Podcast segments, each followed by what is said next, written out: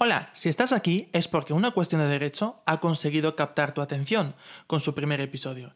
Y si estás aquí por casualidad y todavía no nos conoces, te invito a que te suscribas a nuestros perfiles en Instagram y Facebook para estar al tanto de las novedades. Tan solo tienes que buscar todo junto, arroba una cuestión de derecho. Para aquellos que ya nos conocen, saben que les espera una hora llena de entretenimiento y conocimiento porque esto es una cuestión de derecho, uno de los espacios más recomendados en Facebook en la última semana. Ello ha hecho posible que nuestro perfil crezca en cuestión de días con más de 350 followers. A todos vosotros, gracias por acompañarnos. Sin ustedes, esto no sería posible.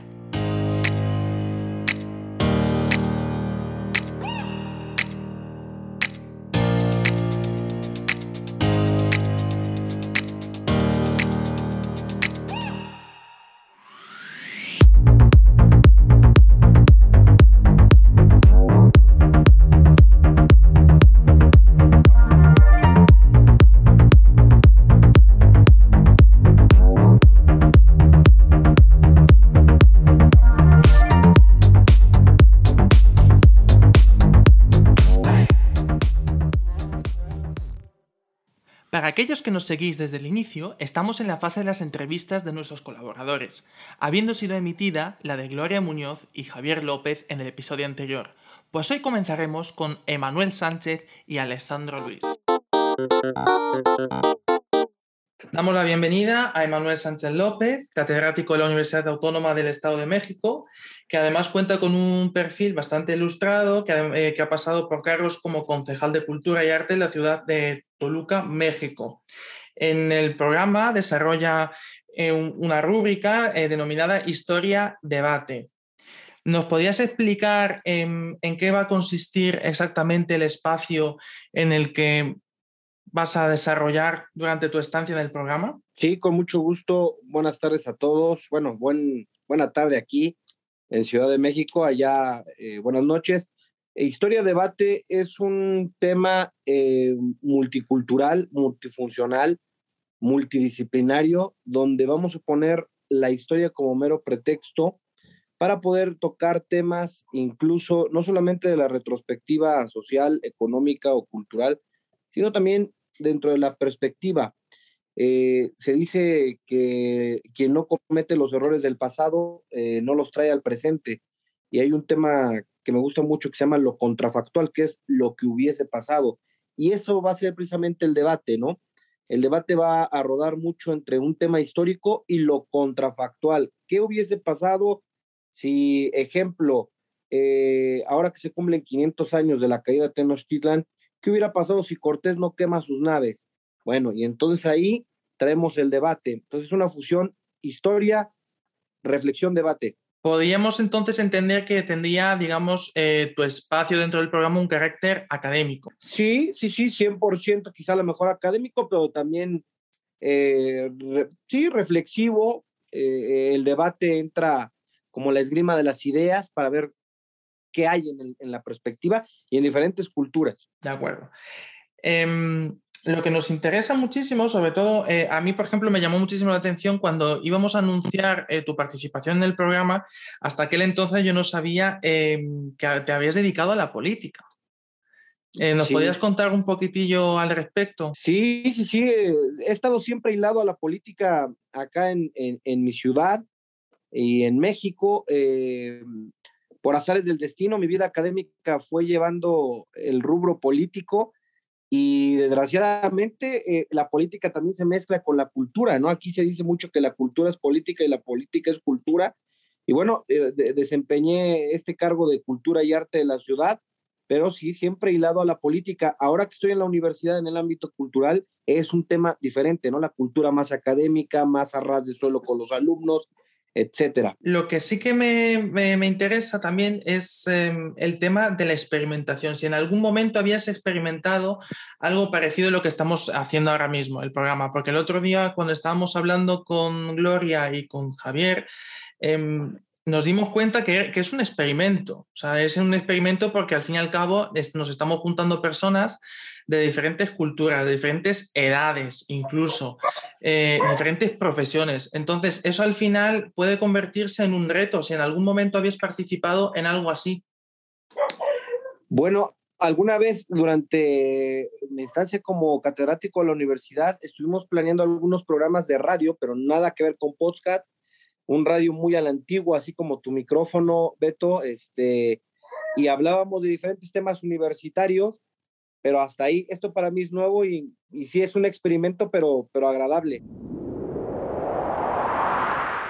Pasamos a dar la bienvenida a Alessandro.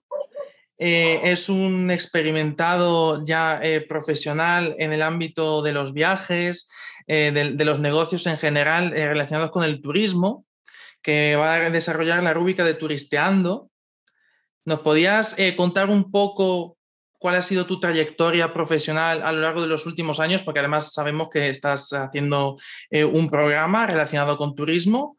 Si nos podías contar un poquito al respecto. Eh, gracias, Beto, por, y gracias al señor Sanz por permitirme participar en este grupo que, como bien lo dices, es un grupo eh, dice pluricultural, ¿no? Porque tenemos, este, unos eh, son políticos, otros eh, hablan de derecho, de, vaya, de leyes. Y pues nada, en mi parte, pues yo me dediqué al turismo hace muchos años atrás, pero soy egresado de la universidad y soy licenciado en lengua y literatura. Eso fue lo que estudié en la universidad. Sin embargo, eh, por el tema eh, me dediqué a la docencia y eh, como básicamente no era una carrera muy bien pagada, decidí irme por algo que me generara más ingresos económicos, ¿no? Por supuesto. Y decidí incursionar en el tema del turismo cosa que al principio, por no carecer de conocimientos necesarios, pues fue un poco complejo. Sin embargo, a lo largo de veinte y tantos años, eh, pues me he venido como que profesionalizando en el tema y hoy día para mí es una pasión eh, todo lo que tiene que ver con turismo, gastronomía y pues en eso estoy enfocado acepté estar dentro de la rúbrica, como tú lo dices, dentro del programa, del podcast, en este caso, porque me parece que es una alternativa súper interesante de que cada quien exponga, eh, vaya, lo que tenga que exponer y que se haga de forma interesante, amena, para todas estas personas que nos puedan escuchar en Latinoamérica, en Europa y en cualquier parte que decidan conectarse. Por otro lado, eh, Sí, estoy haciendo ahorita un programa, estoy rodando un programa de televisión que se estrena en julio en Latinoamérica, en 23 países, incluyendo, por supuesto, México, a través de Zoom Channel, y es un programa que está enfocado 100% mm, eh, en turismo, gastronomía y entretenimiento. Estuve ya dos semanas en este momento, estuve en Madrid y en Barcelona, nos fue muy bien, estoy súper satisfecho con los resultados y ya el, dentro de unos 10 días volvemos a París para terminar París, Roma, Nápoles y Amalfi, que sería la primera temporada de Destinos con Sazón, que fue por donde eh, tú me conociste por allí. ¿Algo más que quieras que agregue? Eh, sinceramente, muchos se preguntarán si lo que el, tu espacio dentro del programa se va a parecer en algo a lo que has estado desarrollando anteriormente o lo que incluso estás haciendo en la actualidad respecto del programa que acabas de mencionar? No, es algo totalmente diferente. Por supuesto que allí eh, voy a aplicar todos los conocimientos y todas las herramientas que he aprendido, porque aquí también hay algo nuevo. Yo no, nunca conduje ningún programa, no soy eh, locutor de radio, eh, vaya, y hay muy ciertas cosas que las cuales no manejo y que he tenido que aprender a través de mi grupo. Eh, vaya, tengo un productor, tengo una persona que se encarga de todo lo que es la parte de dicción, de posturas, de, vaya, un poco de cosas que realmente no pensaba que era eh, pararse solamente en la cámara y decir cuatro cosas o mencionar o dar una descripción de un sitio que estoy visitando en particular. Sin embargo, eh, como el programa se va a dirigir hacia todo tipo de público, tratar de que no sea como dice el amigo Sanz, que no sea tan académico, porque hoy día los millennials y, si, y vaya, eh, la gente que va de probablemente de 18 a 40 años, pues no quiere tanta historia, a pesar de que a mí en particular la historia me encanta, porque de ahí venimos y hay que comprender la historia como para poder entender el presente y probablemente lo que viene, ¿no? Porque la historia siempre se ha, se ha pensado que es algo cíclico, ¿no? En tal sentido, pero hoy día eso lo puedo pensar yo, que tengo 28 años apenas, pero lo puedo pensar. Y eh, por otro lado, eh, pero la gente en, en, general, no, la gente en general quiere que le hables de cuentos, le hables de chistes, le todo sea una broma y tal, ¿no? El programa va a contar con esa parte seria, pero también está contando con esta parte, diríamos, de broma y tal. Pero sí, eh, evidentemente, eh, todo lo que he aprendido durante este tiempo eh, dentro de mi carrera, pues claro que por supuesto lo voy a plasmar o se está plasmando ya en este proyecto, que ya no es un proyecto, ya es una realidad como lo nuestro en ese podcast que ya comenzamos a grabar y ya a pesar de no, no, no, no, no ser tan participativo contigo y que los olvidadizos, ya leí el, el comentario, pero bueno, siempre estoy presente y siempre estoy leyendo. Como habéis podido ver, la libertad de expresión viene siendo tan respetada en nuestro espacio que ni la queja de Alex se ha censurado. Pero que conste, no le voy a pasar el libro de reclamaciones que se emocione y me lo rellena. Veamos cuál es su concepto de libertad de expresión. Bueno, em, no voy a pasar en una pregunta que es ¿qué es para vosotros la libertad de expresión? Es algo fundamental porque em, hemos comenzado en las publicaciones, en las redes sociales, con, indicando que una cuestión de derecho iba a ser un programa inspirado en la libertad de expresión. Entonces no podemos pasar automáticamente sin preguntaros qué es para vosotros la libertad de expresión. Eh, eh, Alex, puedes. Y el señor Sanz no está primero que yo. Es que yo me quiero copiar, es que me quiero copiar de lo que él dice también. Ah, bueno, pues, eh, pues entonces, Emanuel. en la libertad de expresión eh, eh, considerada, eh, estaba yo leyendo a Nietzsche y aquí he un poquito, tiene razón Alex en el tema de, la sonrisa, de, quitarnos este, esta especie de teoría académica, ¿no? Hay que soltarnos un poco más. Para mí la libertad de expresión es ese término de libre albedrío que el ser humano tuviera al tomar decisiones, pero enlazado en lo que puede él expresarse. A mí me parece que hay una canción eh, que dice que, la libertad de expresión eh, simplemente es una mera teoría académica, pero hay que llevarla a la praxis.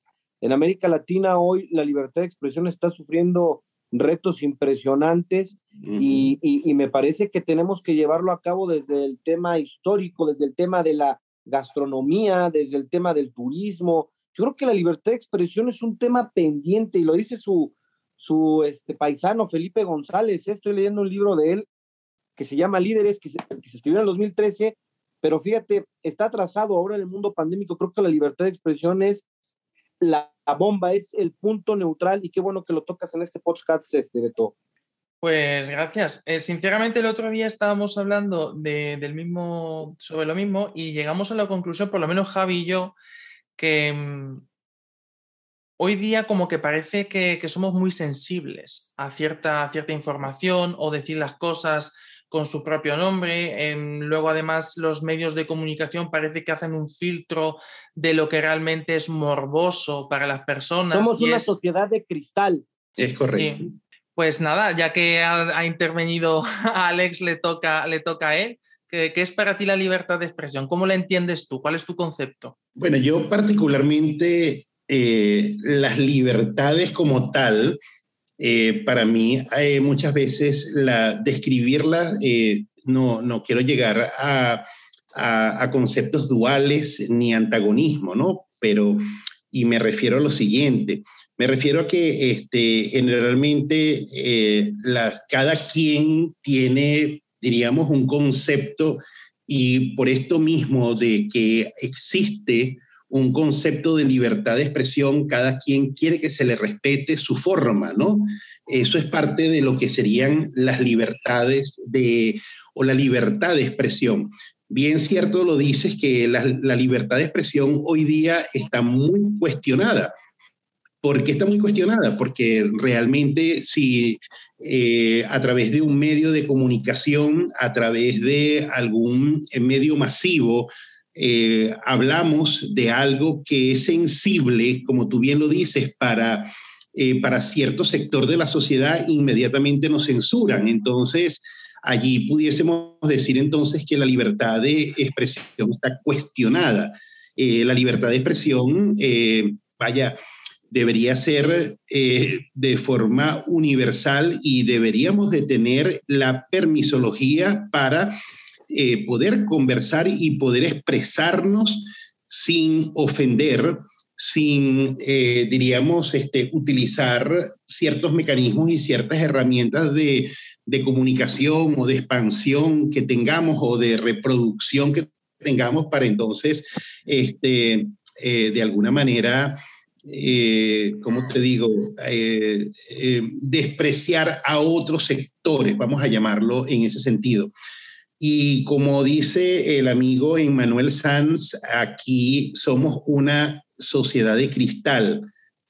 Eh, y yo creo que cada quien se va a apañar y cada quien se va a acomodar de acuerdo a cómo le guste o no le guste lo que tú o yo podemos estar conversando.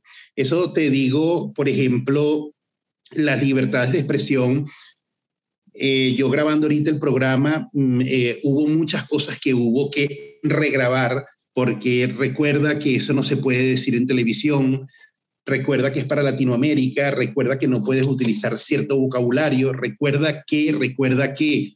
Entonces, eso es parte de cercenar la libertad de expresión y hoy día para, no solamente para Latinoamérica, incluso para Europa, eh, aquí las libertades de expresión están de alguna manera coartadas, ¿no? Por tanto, pues es bien complejo eh, y si en este podcast hablamos de libertades, pues mira, a lo mejor nos vamos a encontrar con mucha piedra en el camino, pero bueno, vamos, eh, seguimos adelante. Hombre, esperemos, esperemos que no.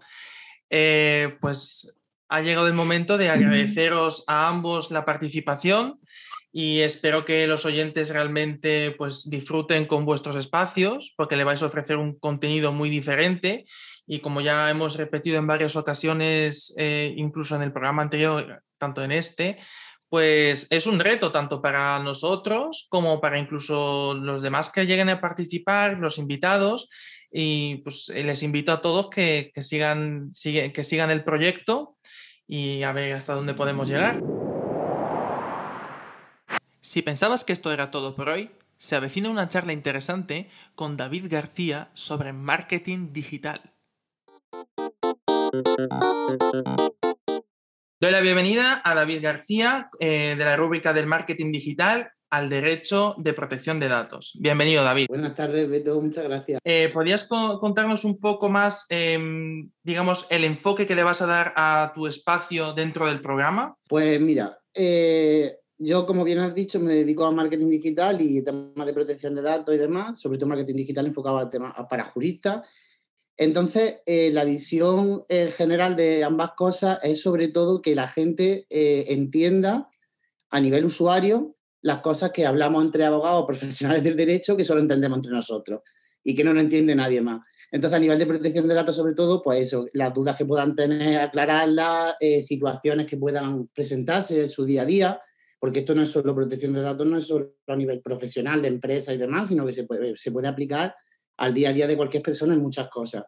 Entonces, un poco el darle esa mano a la persona, a cualquier persona, para que pueda, para que pueda entender lo que tiene que hacer y sobre todo en la práctica, no solo en la teoría. Eh, cuando hablamos del, marketing eh, relacionado con los profesionales del derecho, ¿Cómo ha cambiado el, panorama a nivel de mercado desde que comenzaste a dedicarte al marketing digital hasta ahora? ¿Qué, se ha cambiado? ¿Qué ha modificado?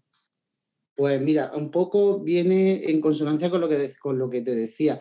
un poco la, figura de abogado o de jurista de frío, eh, distante, eh, como que no, no se acogen a las nuevas tecnologías, por ejemplo, también en cuanto a comunicación. Entonces ahora yo no sé si por los cambios a nivel mm, de demanda de clientes o, por el mercado, los abogados están mucho más abiertos a esto, o los juristas en general, y bueno, solo, no solo a comunicación y marketing, sino también a, lo que es digitalización. Entonces, lo que quiere el abogado precisamente es mostrar una parte más cercana a, a los posibles clientes, a los clientes potenciales y mostrar una imagen de os podemos ayudar, pero no estamos tan lejos. O por lo menos esa es la idea. Con la experiencia que yo he tenido, con los clientes que yo he tenido, ha sido así.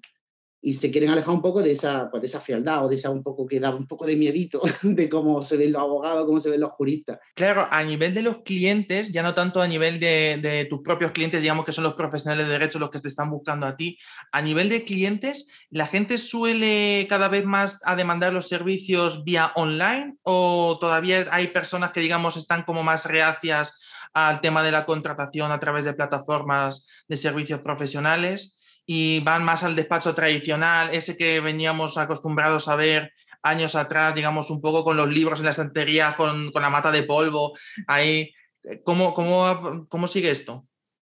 Yo creo que, em, se, ha, o sea, ha aumentado muchísimo el tema de la contratación online en este ámbito pero yo creo que básicamente, a lo mejor me equivoco, pero desde mi punto de vista y por mi experiencia, por dos motivos. Uno, por em, facilidad y rapidez, no por el hecho, porque antes yo creo que también era, ¿conoce algún abogado que tal, que se dedique a tal y que sea bueno? ¿Me lo puedes recomendar? Pues dame el teléfono. No, pero ahora ya al final eh, te metes en Google y dice abogado de tal cosa. O incluso también está muy de moda el tema de los marketplaces de abogados que al final lo que hacen es reunir pues, como un directorio de profesionales de distintos ámbitos o, incluso genéricos. Entonces es como un poco la carta, que esto es bueno y esto es malo, como en todo, ¿sabes? Pero sí que es verdad que incluso la contratación, eso ha hecho que se facilite mucho la contratación online. También es verdad que el hecho de que cada, o sea, de que muchos más abogados, muchos más juristas tengan eh, una presencia en Internet, hace que, que, también se contrate más, cuando antes también ya no solo porque los clientes hayan cambiado sus hábitos, sino que también ellos están ahí y antes no estaban o por lo menos había muy poco. Así que sí, yo creo que es un poco por, por rapidez y también porque, eh, y creo que también ha tenido que ver mucho el tema de la pandemia y demás, fíjate, yo lo he notado mucho en cuanto a que como hemos tenido que estar en casa y al final, pues sí, hablas por teléfono con la gente, pero yo creo que el último que se me ocurre es llamar para decir, necesito un abogado de... No, no, ya hablas con la familia, con los amigos y tal, y hacer más uso de videollamadas, de meterte en buscadores, de, y entonces yo creo que ha creado un hábito en los usuarios eso que hace que, que lo vean como un recurso que tienen ahí. Pero de todas las edades, porque antes era como una edad más marcada, a lo mejor desde, o sea, desde X años para arriba no se usaba tanto y ahora sí. Entonces yo creo que todo eso ha hecho que sí que se contrate más online que todo sea mucho más digital y más cercano para el usuario. A nivel de redes sociales, ¿cuál es la red que a fecha de hoy todavía sigue generando eh, mayores, mayores clientes? Que, se, se, acercan a los clientes, eh, digamos, eh, mm, los, clientes a los profesionales. ¿Cuál es el punto, digamos, en la red que más pueda atraer a, esa gente? En cuanto a, este ámbito jurídico, ¿te refieres? Sí, sí, sí, sí. Vale. Pues fíjate que te va a llamar la atención, pero yo con, o sea, con varios de los clientes que, que he tenido, o sea, recientemente, eh, eran muy reacios, por ejemplo, a Instagram y decían, es que Instagram, un abogado, como que, hoy ¿qué hago yo ahí? Que soy abogado, ¿no? Y entonces también por la edad, por todo, porque esto es así, ¿no? Y es totalmente comprensible y lógico. Y entonces siempre como que, que se potenciaba mucho LinkedIn y LinkedIn y todo que está ahí, que esto es más serio que esto. Y luego, sin embargo, potenciar eh, Instagram, incluso Facebook, de según qué manera, eh, ha hecho que, o sea, los clientes directamente eh, contacten a través de Facebook o de Instagram. Pero claro, eh, es, como, es lo que te decía, al final un aprendizaje. Cuando los profesionales ven que sí que funciona y dicen, uy, pues entonces ya sí, ¿sabes? Ahí sí que queremos estar, sí que queremos potenciar esto, pero hasta que no lo han visto, no. Vamos, de hecho, incluso yo creo que los mismos profesionales que somos más específicos de marketing jurídico tampoco la teníamos con, mucho con, con nosotros mismos porque decíamos, vale, vamos a apostar por algo que a priori puede ser novedoso, pero puede no funcionar y sin embargo sí que ha ido funcionando cada vez más. Incluso Instagram me ha sorprendido muchísimo en ese aspecto. Eh, a ver, yo te hago esa pregunta ya a nivel, eh, digamos, más personal, porque yo inicié en plena pandemia, o sea, me inicié el, el día de, febrero y el 14 de marzo ya teníamos el estado de alarma. Y yo, es decir, yo tuve que crecer en plena pandemia y fue en base a plataformas al inicio que a mí no, personalmente no me han funcionado porque realmente no traen al cliente de calidad, que esa es otra de las preguntas que te voy a lanzar, ese cliente de calidad que busca un servicio profesional eh, digamos, un poco al cliente tradicional, digamos, que necesito un abogado y voy al despacho y yo pago por sus servicios, sino que aparece el típico cliente que viene a regatear el precio como si estuviera en el mercadillo sin darle valor al servicio profesional que se le va a ofrecer allí en ese sitio. Y de lo que he visto más es que para mí Instagram siempre ha sido una fuente de clientes, una fuente de darse a conocer, de conectar con esos clientes, y Facebook también. Eh, es más, yo son las redes sociales que más he potenciado y que son las que a mí, a nivel personal, las que más me traen. Pero he visto em, compañeros que se han metido, por ejemplo, eh, en TikTok y he visto muchos gestores, eh, incluso algunos bastante conocidos ya, a nivel de extranjería que se dedican, gestores que se dedican a hacer TikToks y porque han visto profesionales del marketing que han dicho, es que TikTok ahora mismo es la red social que más te va a potenciar y que más te va a dar a conocer. Y casi muchísimos han ido a volcar allí. Yo soy reacción, yo no soy de hacer vídeos porque de, haberlo sido también me hubiera hecho youtuber y hubiera llegado a otro público. Pero ¿tú crees que mm, TikTok, igual que lo están anunciando muchos otros especialistas en marketing, podría ser una buena fuente de clientes y darse a conocer del mismo modo que lo es Instagram y Facebook? Yo creo que, como en todos los ámbitos, depende del al cliente que tú te quieras enfocar.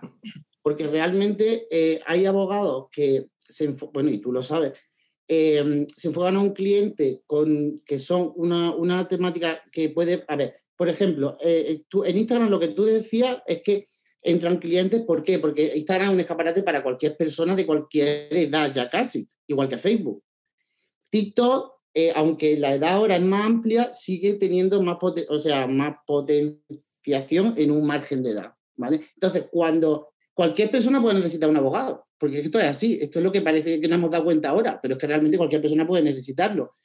Entonces, TikTok yo creo que para según qué sectores del derecho no creo que vaya a funcionar, en mi opinión porque además, eh, porque ni los mismos abogados lo quieren, ni los mismos clientes. Yo creo que, por ejemplo, no voy a decir nombre obviamente, pero yo tenía un cliente que era, se enfocaba mucho a temas más eh, como de élite, ¿sabes? O sea, de, clientes más que, que son eh, empresas pero multinacionales, etcétera. Entonces, a mí cuando, cuando me, me preguntaban, decían, es que quiero una red social en la que esos clientes no me vean. O sea, que me vean en las redes normales, porque si yo, por ejemplo, y le pasaba con clientes que decían, si, tú subes según qué contenido, o sea, que analizaban todo muy al dedillo, y si le parecía poco serio o poco en arreglo a lo tradicional, directamente no cuajaba ese cliente.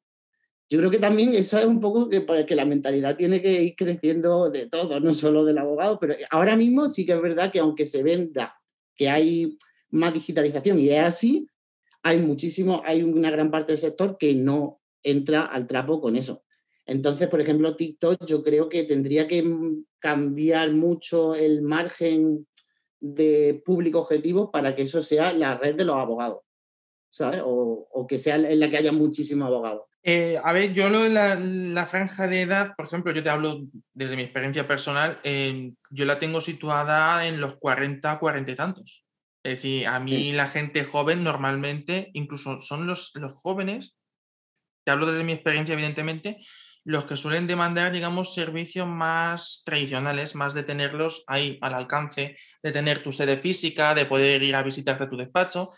Sin embargo, ah, parece ser que incluso la gente de, más avanzada edad, a partir de los 40, que en principio, digamos, que cuando hablamos de redes sociales no te imaginas que precisamente esa clase de clientes vayan a venir porque digamos pueden ser digamos eh, acostumbrados al servicio tradicional. Sin embargo, muchas veces, por lo menos a nivel personal, yo he visto y he detectado que mis clientes son de esa edad. Entonces, eh, a mí no me llegan, aunque sea a través de las redes sociales, personas tan jóvenes. Y, lo, que yo te iba a preguntar es, a lo que antes había mencionado, si a través de Internet se está potenciando el típico regateo de los, del precio de los servicios. Cosa que, digamos, antes veníamos acostumbrados que cuando tú entrabas por la puerta del despacho, tú sabías que en cuanto el abogado te decía que esto te iba a costar mil, dos mil o quinientos, doscientos, lo que el precio que, que considerase, tú lo ibas a pagar porque sabías que tú ibas al despacho de un profesional. Sin embargo, ahora parece ser que lo hemos vuelto, eh, lo de ser accesible, que es lo que estabas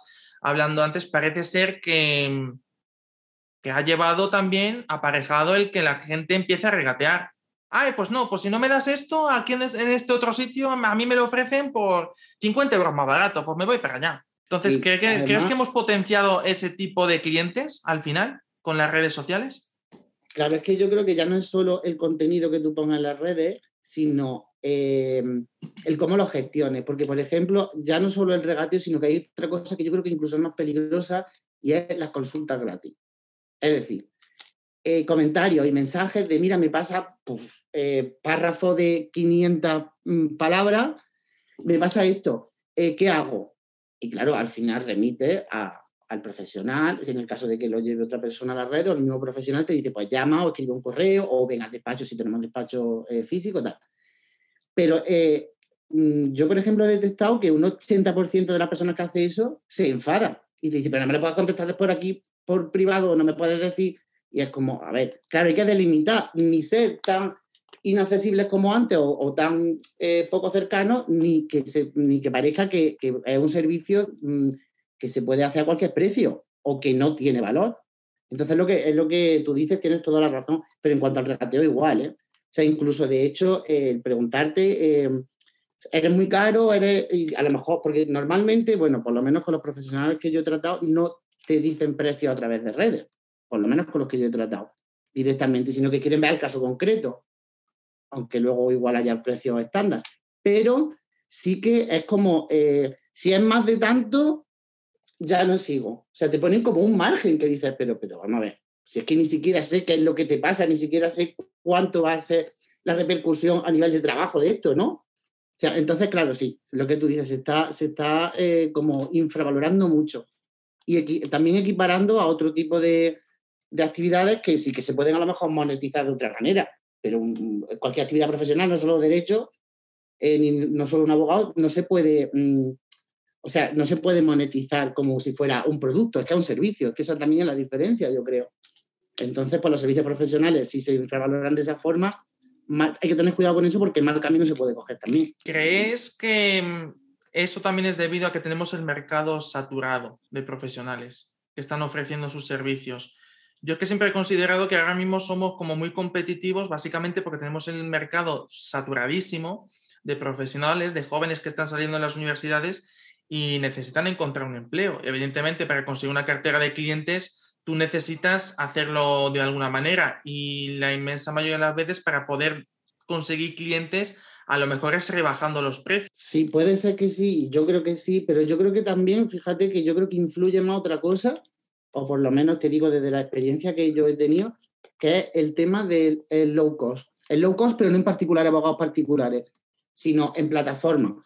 Te ofrezco de todo tipo de abogados, de todo tipo de ámbitos, a un precio ínfimo, que, claro, aquí al final, aquí sí que entra el marketing, porque realmente tú pagas, pero no sabes si va a usar ese, abogado, no lo va, o sea, no va a tener que, prestar, o sea, buscarlo, que te preste esos servicios, pero el hecho de pagar poco a la gente es como que, pues lo típico, como cuando financias cualquier cosa. Entonces, claro, yo creo que eso está haciendo más daño incluso que lo que tú dices, porque al final sí que hay muchísima saturación de profesionales en el ámbito del derecho, pero también hay muchísimas especialidades. O sea que al final es también según cómo te enfoques.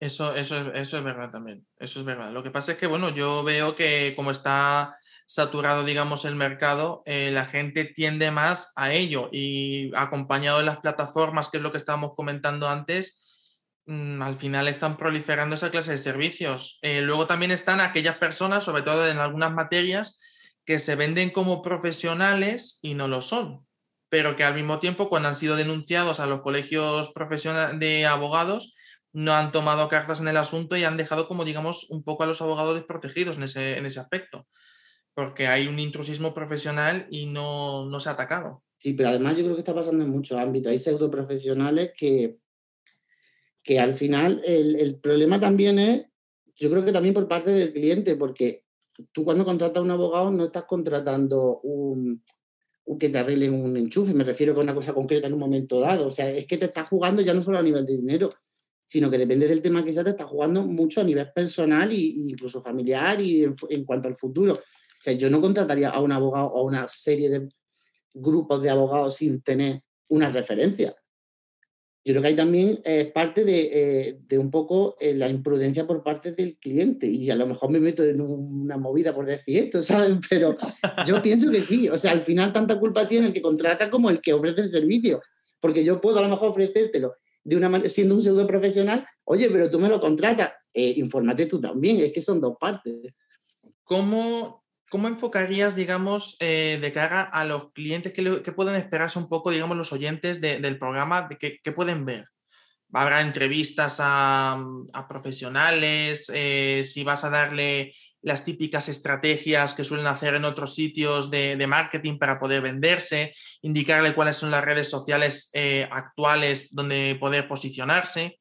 Pues Mm, realmente yo creo que el plus o, o, la diferencia que vamos a tener, la ventaja competitiva que vamos a tener, que sale el marketing por las venas, eh, es precisamente el estar muy actualizado, o sea, de todo lo que puede ser tendencia o puede ser una herramienta nueva o puede ser una plataforma nueva en cuanto a marketing o a redes o incluso oportunidades que a lo mejor, porque es lo, es muy general, a lo mejor algo se pone de moda y lo hace todo el mundo. Oye, y funciona, ¿eh? que yo no digo que no, y funciona y hay que hacerlo en marketing. Pero luego hay cosas que a lo mejor no te fijas que también ayudan a que funcionen las cosas. Entonces yo creo que no va a ser el típico contenido de marketing de para posicionar tienes que hacer esto, esto y esto. Esta red funciona bien porque sí, entonces eh, si haces según qué cosa va a tener más interacciones también. Pero vamos a ir un poquito más allá para que no sea lo mismo, la misma saturación de siempre en cuanto a marketing. Y también un poco el especificar por sectores, yo creo que es importante. O sea, ya no solo, porque yo, por ejemplo, eh, eh, tengo clientes del ámbito jurídico o de, de, otros muchos ámbitos, pero en cada sector hay un punto, un detalle o mucho que te hace marcar la diferencia, porque no todos los sectores son iguales tú no puedes comunicarte de la misma forma, ni los clientes son los mismos. Entonces, yo creo que eh, diferencia, te resumo en que va a ser para cada ámbito concreto dar según qué tips, pero luego también a nivel genérico, para que no se nos vayan la gente de otros sectores, ¿sabes? eh, pues no podía acabar la entrevista sin preguntarte qué es para ti la libertad de expresión. Pues mira, la libertad de expresión, yo creo que como, eh, si me permite, eh, desde dos puntos de vista te lo voy a describir según yo pienso. Eh, obviamente la libertad, de expresión es pues eso, el derecho que, de que cada persona difunda pensamientos, opiniones, emociones de lo que quiera, o sea, tanto individual como colectivo, o cualquier colectivo, pero, eh, o sea, que puede decir lo que es, cada uno puede decir lo que quiera, pero siempre que no se entre en afectar a derechos de terceros con esa libertad es muy manido la frase de eh, tu derecho, tu libertad acaba cuando empieza lo de los demás. Es que está muy manido, pero es que es verdad. Y también es la forma de decir las cosas. Por ejemplo, barriendo para casa, en la libertad de expresión en redes, por ejemplo, tú puedes decir lo que quieras, pero nunca se puede pasar el límite de faltar el respeto a alguien, por ejemplo, desde mi punto de vista. Entonces, la libertad de expresión son esas dos cosas. O sea, ejercer la libertad como tu derecho a decir lo que tú quieras, pero sin eh, afectar a los derechos o a las libertades de las otras personas. De acuerdo, pues te agradezco muchísimo eh, tanto tu participación en el programa como esta entrevista. Eh, ha sido un auténtico placer, eh, David, y vale. esperamos las siguientes conexiones en las que vengas a traerles temas interesantes a los oyentes del programa. Muchas gracias, Vito. Tal y como he venido anunciando desde el inicio de este episodio, el interés hacia nuestro proyecto no ha parado de crecer. Es por ello que os anuncio nuestra nueva incorporación, Alex Errigal. Damos la bienvenida a Alex Rigal y su espacio dentro del programa que se denomina Viaja a tu interior. ¿Nos podías dar, digamos, unas pistas de lo que se va a tratar, eh, de la temática que vas a tratar? Porque claro, Viaja a tu interior em, puede inspirar a temas espirituales. Eh, entonces, eh, si podías aclarar a los oyentes de qué se... Bueno, pues muy buenas tardes. Gracias por la oportunidad. Viajar al interior de una persona conlleva infinidad de, temas. No puedo concretar ahora mismo qué significa exactamente eso. Pero si me dices que te diga algo, bueno, pues todo aquello que se relacione con, con preocupaciones, dudas, tristezas, algo que no se sabe resolver por sí mismo, o alguien que necesite que le empuje, o simplemente consultar algo, o contar, soltar algo que le, bueno, pues no le gusta, le molesta. Entonces, en grosso modo es eso, aunque ya te digo que podría extenderme bastante más. De lo que hemos estado viendo, porque tú tienes un canal de YouTube, te estás dedicando a hacer eh, vídeos eh, de, motivación a los demás, em, queda como un poco desconocido para la inmensa mayoría del público. ¿Cómo le explicas, eh, digamos, la actividad que estás desarrollando a la gente que no conoce lo que estás haciendo? Es más, tú sabes perfectamente que cuando nos conocimos yo también desconocía, digamos, un poco ese mundo, quedó bastante ignorante a él y, del mismo modo que lo estoy yo, hay muchas otras personas que probablemente contacten contigo y que desconozcan exactamente la actividad que estás desarrollando. ¿Cómo se lo explicarías? ¿Cuál es la manera de conectar con ellos? Bueno, pues eso va muy relacionado con la primera pregunta. Entonces, sí te digo que voy a decir algo más, porque en mi, canal de YouTube pues tengo vídeos de un vídeo en concreto de la depresión, porque la sufrí, de la ansiedad, porque la sufrí, otro vídeo que se trata de los vampiros eh, emocionales, que son los, tóxicos, porque tuve muchos al lado. Es decir, eh, yo lo enfocaría pues en ese sentido inicial, pero esto conlleva así hablar de temas mucho más serios como lo que acabo de decir antes, la depresión. La, mente se enferma muchas veces, eh, nos arruinamos solos la vida y no está complicado. Lo que pasa es que, claro, mm, no sabemos lo que nos puede acontecer. Y una de las cuestiones principales de la motivación es algo alternativo a la psicología, que también es psicológico, muy psicológico. Con todos mis respetos a los psicólogos, psiquiatras y esa gente que profesionalmente pues eh, aguantan mucho, ¿eh? aguantan mucho y trabajan bastante. Pero ya te digo que yo soy una alternativa, y mi canal de YouTube, pues bueno, habla de muchísimas cosas, muchas cosas, incluso de la amistad, incluso de cómo perdonarse a sí mismo, eh, cómo hay que brillar con la intensidad de del sol de, y qué ver en la luna si estás, si estás por la noche. Hablo de las críticas, de, es que hablo de muchas cosas. Entonces, estoy generalizando, en realidad, eh, pues sobre todo lo que estamos viviendo ahora, agudizado por un virus terrible que, estamos un poquito ya irresponsables y no, esto no ha terminado todavía. Y que claro, al confinarse, al, verse el humano que no puede abrazar a los suyos, al vernos visto encerrados. Entonces, todos esos, eh, esos temas que nos inquietaban, pues eh, están, han sido más puntuales y nos ha atacado más de lleno. Entonces, yo creo que la motivación es, es ayudar. Mira, yo en realidad lo que quiero es ayudar. Eh, y sobre todo transmitir lo que yo he sufrido, que han sido muchas cosas, enfermedades de todo tipo y, y, bueno, por supuesto, incertidumbres absolutas y totales que me apagaron por completo. Em, ¿qué es lo que más te suele preguntar la gente que contacta contigo? Digamos a grosso modo, porque es evidente que cada uno viene con su problemática, cada uno busca una ayuda, em, una, solución, digamos, a su problema y cada uno tendrá un problema distinto. Pero ¿cómo lo podía resumir? ¿Qué es lo que más te suele preguntar la gente? A nivel de, dentro de los que buscan ayuda, de los que ya conocen, a lo que tú te estás dedicando, ¿qué es lo que más suelen buscar? Pues mira, em, busca un desahogo, porque, bueno, me sé la vida de muchas personas, muchísimas personas, hombres, mujeres, mayores o menores, bueno, una edad media de a partir de los 35, 40 años, nada, alguna chaval o chavala más joven, por supuesto que sí. Pero sí me llama la atención una cosa y es que coinciden muchos, como tú dices, que ahora lo voy a comentar.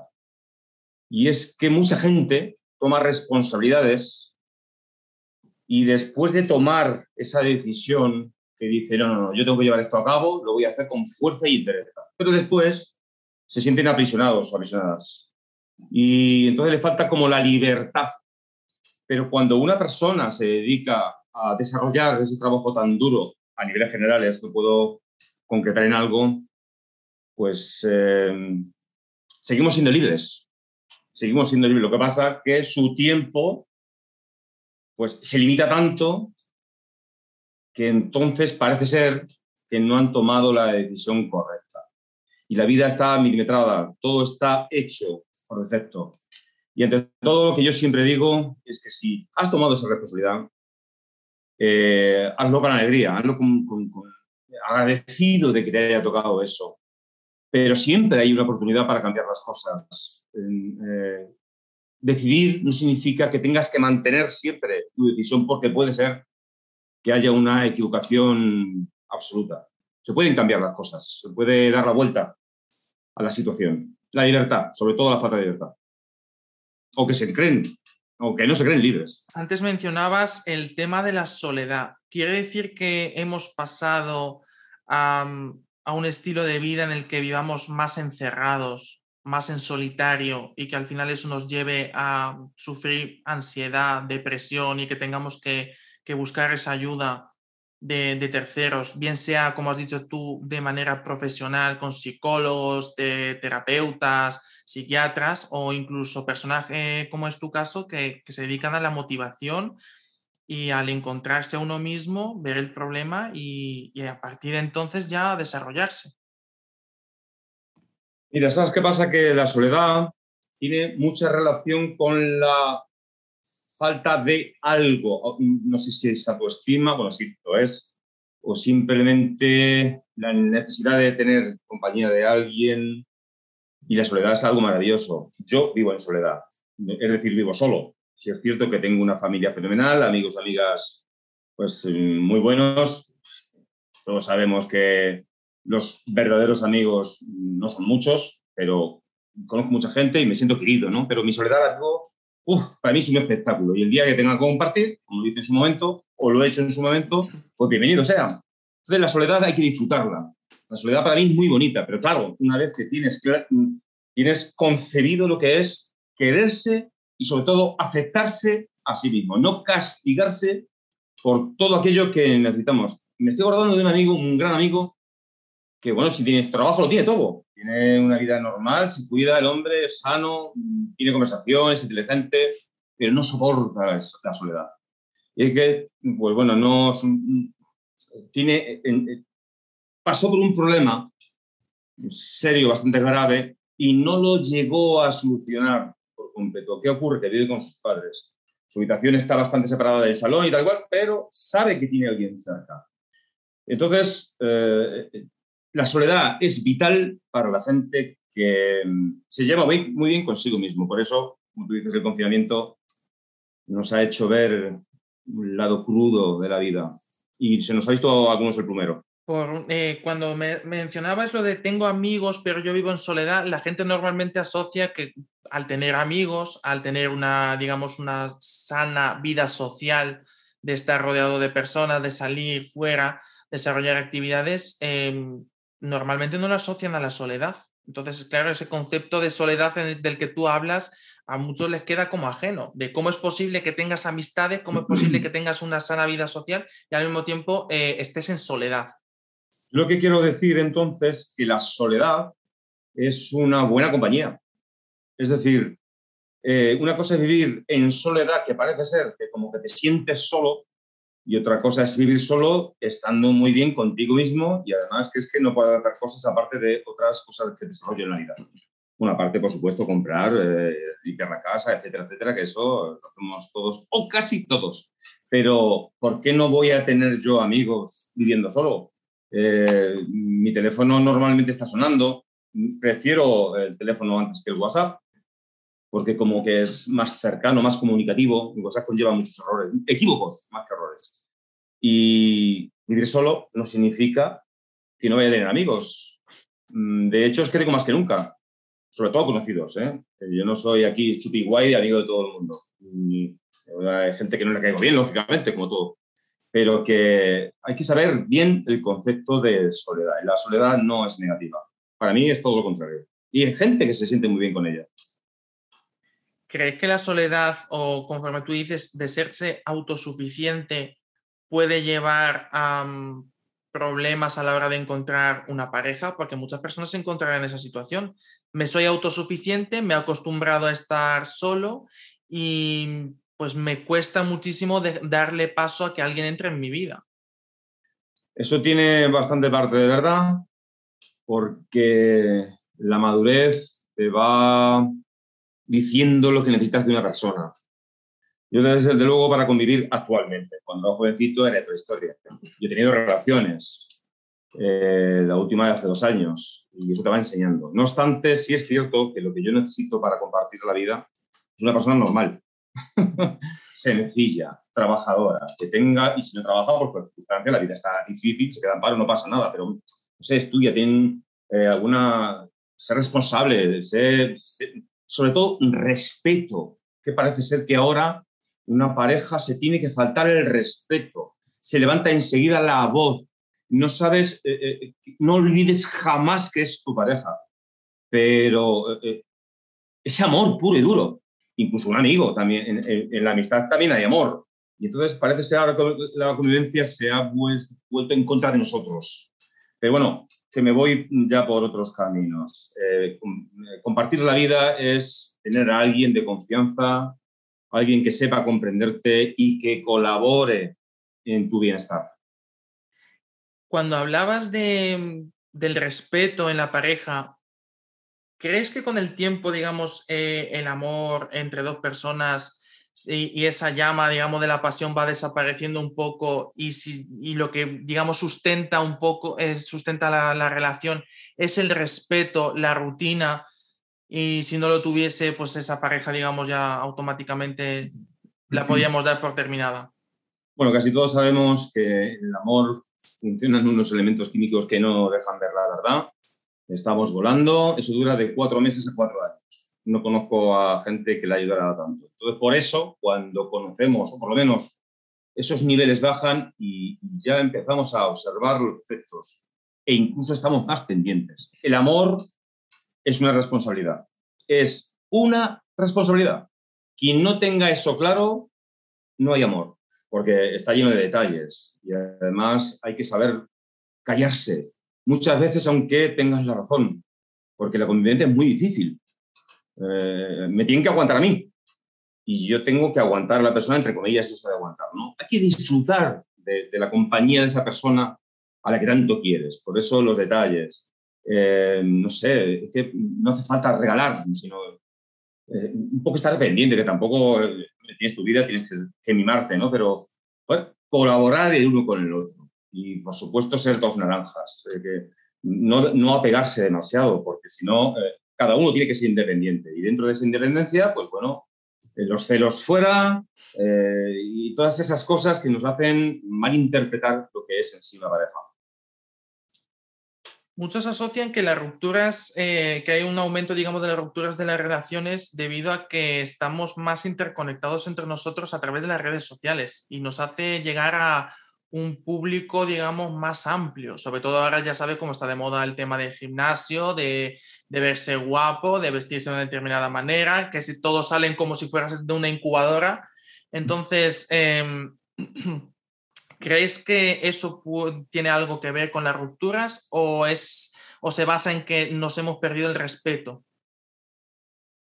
Es que es una falta de respeto. Las redes sociales han potenciado, pero incluso cuando no había redes sociales, el chat, el chat famoso de páginas de Internet muy conocidas, el Messenger, cuando no, no me refiero al Messenger de Facebook, sino el Messenger que se inventó. Todo eso nos hizo engañarnos, porque a veces piensas que te gusta mucho el perfil de una persona y, e idealizas todo lo que hay detrás de ella. Muchas veces no, es verdad, pero ha, roto muchas parejas.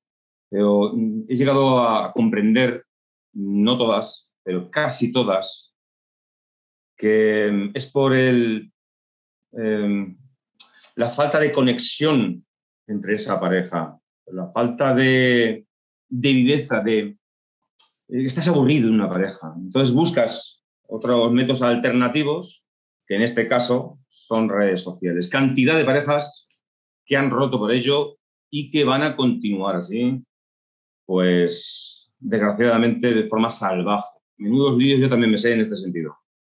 Las redes sociales hay que saber controlarlas y comprenderlas. Entonces, eh, podríamos resumir que nos hemos vuelto una sociedad bastante consumista y egoísta al mismo tiempo. Muy consumista, excesivamente consumista y muy egoísta, excesivamente egoísta. Eh, es así, es así. Entonces, eh, consumimos redes sociales para llenar nuestro ego de otras cosas diferentes que pensamos que eso es un riesgo atrayente y es un riesgo muy peligroso. ¿Te han buscado personas para solicitar, digamos, ayuda porque tienen una, fuerte dependencia de las redes sociales, de cómo les ven los demás, desde que te estás dedicando a esto? Sí, pocas veces me lo han llegado a confesar, pero sí, sí. Me estoy acordando de una amiga, que ahora pues, somos amigos, que me decía, joder, es que yo, mm, hombre, vamos a ver, eh, tiene su trabajo, tiene sus tareas y es muy trabajadora y buena persona. Pero decía, joder, es que en el mínimo momento que yo tenía tiempo, me ponía con el Facebook y venga Facebook y, parecía que si no contestaba a las 100 personas, a las 100, perdona, a las 100 personas que me comentaban, parece como si cometía un pecado, como que si esas personas ya no me van a contestar a mí, si soy tan querida y todo. Hasta que pasaron muchos meses y estaba como desvalida, como desilusionada, como si tuviese un peso en la espalda. Y eso era una dependencia de la red social. Hay muchas dependencias. Y, también es, es, es, es, ¿cómo te diría yo? Es complicado que se deshagan, que deshagan ese nudo que les ata a esta red social. Facebook sobre todo, ¿eh? Facebook sobre todo. No siempre, pero sobre todo. Eh, ahora estamos viendo eh, la otra vertiente, digamos, de las redes sociales. Hace un rato hemos visto con, eh, con David cómo las redes sociales te ayudan a, conseguir tus clientes, a potenciarte como a nivel profesional y, desarrollarte y crecer. Y resulta que, por otro lado, está, digamos, la parte negativa, que puedes llegar a hacerte dependiente de ellos y de la imagen que des, haciendo todo lo posible por quedar bien con los demás. Sí, sí, verdad. es que, me parece hay un compromiso que te creas tú solo, inexistente, e incluso si ves que alguien no te contesta, como que te cabreas. Pero por Dios, quizás no le apetezca en ese momento, quizás que esté enfermo, que está un constipado de la leche, o simplemente desconecta de la red social por cualquier cuestión. A mí me han llegado a bloquear, ¿eh? Porque sobre todo ahora Facebook no lo tengo, no estoy ocupando tiempo por, ahora te lo contaré si, si así lo deseas, pero gente que, bueno, desaparecerse con las buenas porque no estoy comentándoles. Y es que no estoy en Facebook porque no tengo tiempo. Es verdad que he conocido a gente maravillosa, pero son amistades virtuales. Punto final. O sea, eh, eh, no hay ese compromiso como puedes tener con un amigo de tú a tú. Es que es una red social. Estamos hablando de virtualidad. Aunque sean amistades muy bonitas. depende, de cómo el uso que le des. Eh, yo, yo sí que he conseguido amistades gracias a las redes sociales. Es más, todo lo que la inmensa mayoría de los participantes eh, del programa contacté con, con, vosotros gracias a las redes sociales. Entonces puede ser, puede ser, digamos, un gran punto para conocer personas, para hacer amistades incluso. Si le das un uso razonable, que es lo que estábamos hablando antes, si le das un uso razonable, puede llegar a ser eh, beneficioso, pero siempre que, no, que no se abuse de ellos. Estoy hablando de la parte negativa. Claro, tú evidentemente estás hablando de la parte negativa. La parte negativa porque me he encontrado con muchos problemas. He tenido que bloquear a mucha gente. Mucha. Y no soy yo de lo que da así tan rápido, pero mi red social eh, eh, pone seguir o, dejar de seguir. No pone sexo, ¿quieres sexo o no? Eh, si yo por estar en una red social no pido que me digas guapo o que feo. Es decir, es una red social. Amistad pura dura. y sí es verdad que la otra parte es muy bonita, sobre todo en Instagram, que me ha ofrecido la oportunidad de crecer bastante en, algunos ámbitos que, me gustan mucho en la vida profesional. Em, no te dejaría la entrevista sin preguntarte qué es para ti la libertad de expresión. La libertad de expresión es esto mismo que estamos haciendo tú y yo. Y además en ese sentido estoy muy de acuerdo con David. David ha dicho algo muy importante. La libertad, de expresión, bueno, pues es decir tu razón, eh, tu opinión y, bueno, pues una conversación, un respeto, pero fuera del insulto, fuera de la mentira, fuera de la desazón y fuera de la idiotez y la estupidez que muchas veces tengo que leer. Es respeto puro y duro. Y a partir de ahí es una maravilla conversar, divertirse, diciendo lo que cada uno opina. Observar, el tiempo vuela y es momento de despedirnos. Así que nos vemos la semana que viene. Hasta la próxima.